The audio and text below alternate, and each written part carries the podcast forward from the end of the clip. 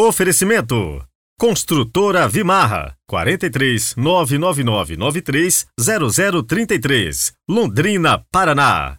Grupo Predial Gestão e Contabilidade para Condomínios 3338 2055, Londrina.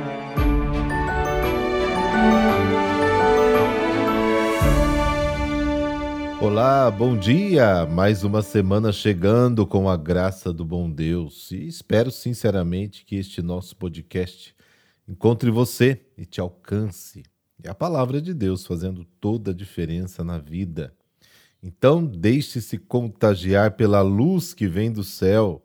Segunda-feira, 19 de junho de 2023.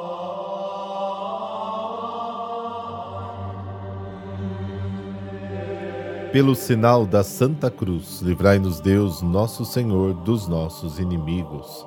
Senhor nosso Deus, Rei do céu e da terra, dirigi e santificai nossos corações e nossos corpos, nossos sentimentos, palavras e ações, na fidelidade à vossa lei e na obediência à vossa vontade, para que hoje e sempre, por vós auxiliados, alcancemos a liberdade e a salvação. Amém.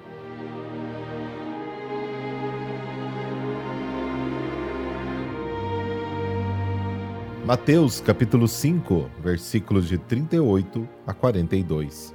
O Senhor esteja convosco, Ele está no meio de nós. Proclamação do Evangelho de Jesus Cristo segundo Mateus. Glória a vós, Senhor.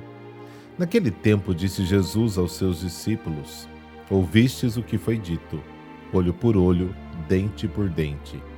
Eu, porém, vos digo: não enfrenteis quem é malvado. Pelo contrário, se alguém te dá um tapa na face direita, oferece-lhe também a esquerda. Se alguém quiser abrir um processo para tomar a tua túnica, dá-lhe também o um manto. Se alguém te forçar a andar um quilômetro, caminha dois com ele. Dá a quem te pedir, e não vires as costas a quem te pede emprestado. Palavra da salvação. Glória a vós, Senhor.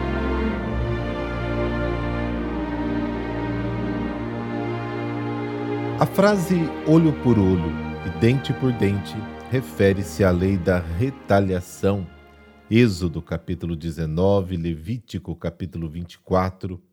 É um dos pilares da legislação antiga, o famoso Código de Hammurabi e a Lei das Doze Tábuas. Era para substituir a lei da rixa de sangue, conforme está em Gênesis capítulo 4. Na época de Jesus ainda vigorava a lei da retaliação, mas poderia ser substituída por alguma compensação monetária. A não violência pedida por Jesus não é uma resignação covarde, mas a força e o empreendimento do amor. O poder da impotência tem sua manifestação mais elevada em Jesus, que foi crucificado por sua fraqueza, mas vive pelo poder de Deus. 2 Coríntios capítulo 13, e repousa na fé de que a impotência da cruz vença o mal. Com o princípio da não violência, Jesus opõe a mentalidade jurídica do Antigo Testamento ao novo ideal do amor. O mal só perde o seu impacto quando não encontra resistência. A igreja perseguida assumiu esta atitude ordenada por Jesus os apóstolos saíram do sinédrio regozijando-se por terem sido insultados por causa do nome de Jesus. Capítulo 5 de Atos. Os quatro exemplos listados por Mateus destinam-se a ilustrar o mandamento, mas eu vos digo: não vos oponhais ao maligno. O tapa na face direita é particularmente doloroso, escandaloso.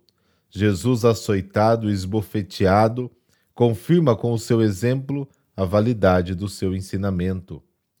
E ainda a disputa judicial com quem reclama túnica como depósito ou como indenização por danos já não faz sentido para o discípulo de Jesus. Pelo contrário, nem sequer fará valer o mandamento que proibia a apreensão do manto dos pobres e o dever de devolvê-lo antes do pôr do sol. Êxodo 22, Deuteronômio 24, ele dará a túnica e o manto sem resistir. O terceiro exemplo que confronta o discípulo com a violência é o da requisição por parte de autoridades militares ou estatais para forçá-lo a prestar serviços forçados. Temos um belo exemplo disso em Mateus capítulo 27. Ao saírem, encontraram um sirineu chamado Simão e o forçaram a tomar a sua cruz. A milha, que correspondia a 1478,70 metros, era uma medida romana e, portanto, recorda concretamente o domínio do Império Romano no tempo de Jesus e do evangelista. Quando lhes são impostas essas atuações forçadas, o discípulo de Jesus não deve se rebelar nem cultivar o ódio em seu coração, mas se entregar livre voluntariamente e fazer com alegria o dobro do que a arrogância dos ímpios exige dele. A motivação do mandamento dá a quem te pedir e não recuses a quem te pedir empréstimo será destacada na sequência do Evangelho pelo próprio Jesus, que nos manda cumprir o mandamento do Pai. O vosso Pai que está nos céus dará bens aos que lhe pedirem. Mateus capítulo 7. Através dessas atitudes, os discípulos se mostram amigos dos seus inimigos e procuram cooperar com Deus para o arrependimento dos injustos e perversos, exatamente como Jesus fez. São Paulo resumiu este ensinamento em Romanos capítulo 12, não te deixes vencer pelo mal, mas vença o mal com o bem. Se esses princípios e esses comportamentos entrassem na sociedade, ela não só não seria prejudicada, como veria as relações humanas melhorarem mais do que todos os aparatos de justiça, prevenção e repressão podem alcançar. Se nós cristãos compreendêssemos de fato que a lei do amor é o que tem de mais poderoso no universo, certamente o mundo seria outro.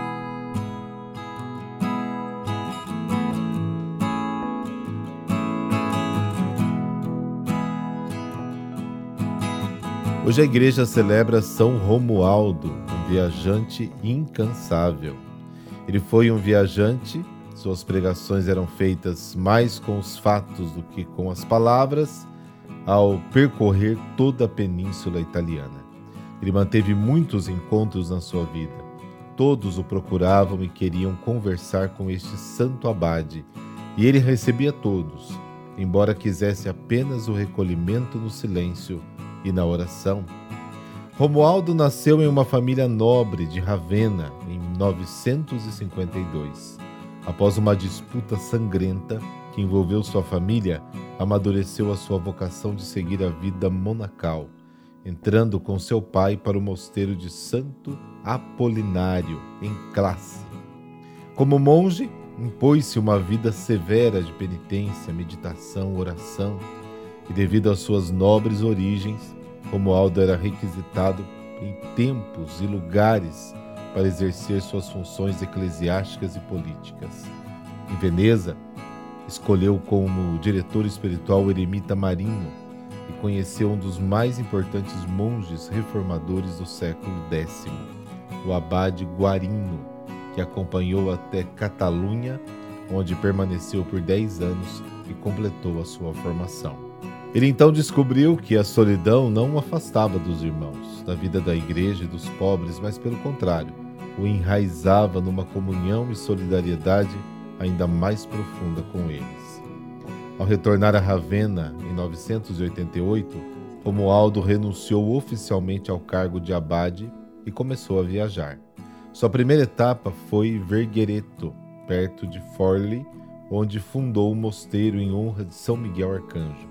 Ali, por causa das suas contínuas advertências aos monges sobre a disciplina e a moral, foi obrigado a se mudar novamente em 1001, retornou para o Santo Apolinário em classe, onde se tornou abade. Mas esta não é a vida que ele queria. Então, após um ano, renunciou e se refugiou em Monte Cassino.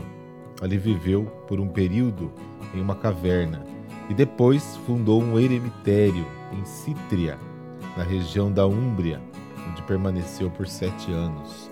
Todos os mosteiros e cenóbios que fundou eram pequenos, porque achava que nas grandes estruturas se corria o risco de perder o silêncio, tão necessário para o recolhimento. Seguindo o ensinamento da regra de São Bento, fez do amor ao Senhor e entre os irmãos a sua regra suprema de vida. Solidariza-se então com as dificuldades da vida da igreja e da vida monástica do seu tempo e abraça os desafios pela sua renovação. Os discípulos chamaram este seu ensinamento de relacionar-se segundo a lei suprema do amor fraterno, privilegium amoris. Com seu exemplo, mais do que com seu ensino verbal, deixa a seus discípulos uma herança que se manifestará muito fecunda e ao mesmo tempo portadora de tensões. Dá-se uma tríplice oportunidade para realizar a vocação monástica, uma em comunhão e complementariedade com outra. A vida fraterna no mosteiro, útil sobretudo para iniciar a vida monástica, a vida na solidão do eremitério, que pressupõe certa maturidade humana e espiritual, a dedicação a testemunhar o Evangelho até o dom da vida por aqueles que o Espírito impele a abandonar tudo para se unir totalmente com Cristo. Triplex bonum. Durante as peregrinações, Romualdo esteve em Casentino, em 1012, onde conheceu o conde de Arezzo, Maldolo, proprietário de uma casa de uma floresta, lugar que depois recebeu o nome de Camaldoli. Encantado pela figura deste anacoreta, o conde presenteou-lhe as suas propriedades, onde Romualdo criou um asilo e construiu um eremitério para religiosos contemplativos, aos quais lhe deu uma regra semelhante à beneditina. Porém, o monge se transferiu de novo, para a região das Marcas, onde fundou um mosteiro em Val de Castro. Ali reservou para si uma pequena cela, onde faleceu no dia 19 de junho de 1027. E mesmo morto, viajou, pois as suas relíquias foram trasladadas primeiro para Gessi e depois para Fabriano, junto à igreja Camáldula de São Brás são Romualdo foi canonizado por Clemente VIII em 1595. Sobre ainda São Romualdo, temos duas preciosas testemunhas: São Bruno Bonifácio, que narra sua experiência pessoal de Romualdo na vida dos cinco irmãos, e São Pedro Damião, descreve seu caminho interior e sua aventura humana na vida de São Romualdo. Ó Santo Abade, que nossa vida esteja escondida em Jesus e nele possamos encontrar sentido perene. Mesmo na solidão ou desavença, viver o amor dedicado a Jesus, onde ele nos indicar. Abençoe-vos o Deus Todo-Poderoso, Pai, Filho Espírito Santo. Amém. Boa semana, excelente segunda-feira para você e que Deus seja sempre a luz do seu caminho, da nossa vida.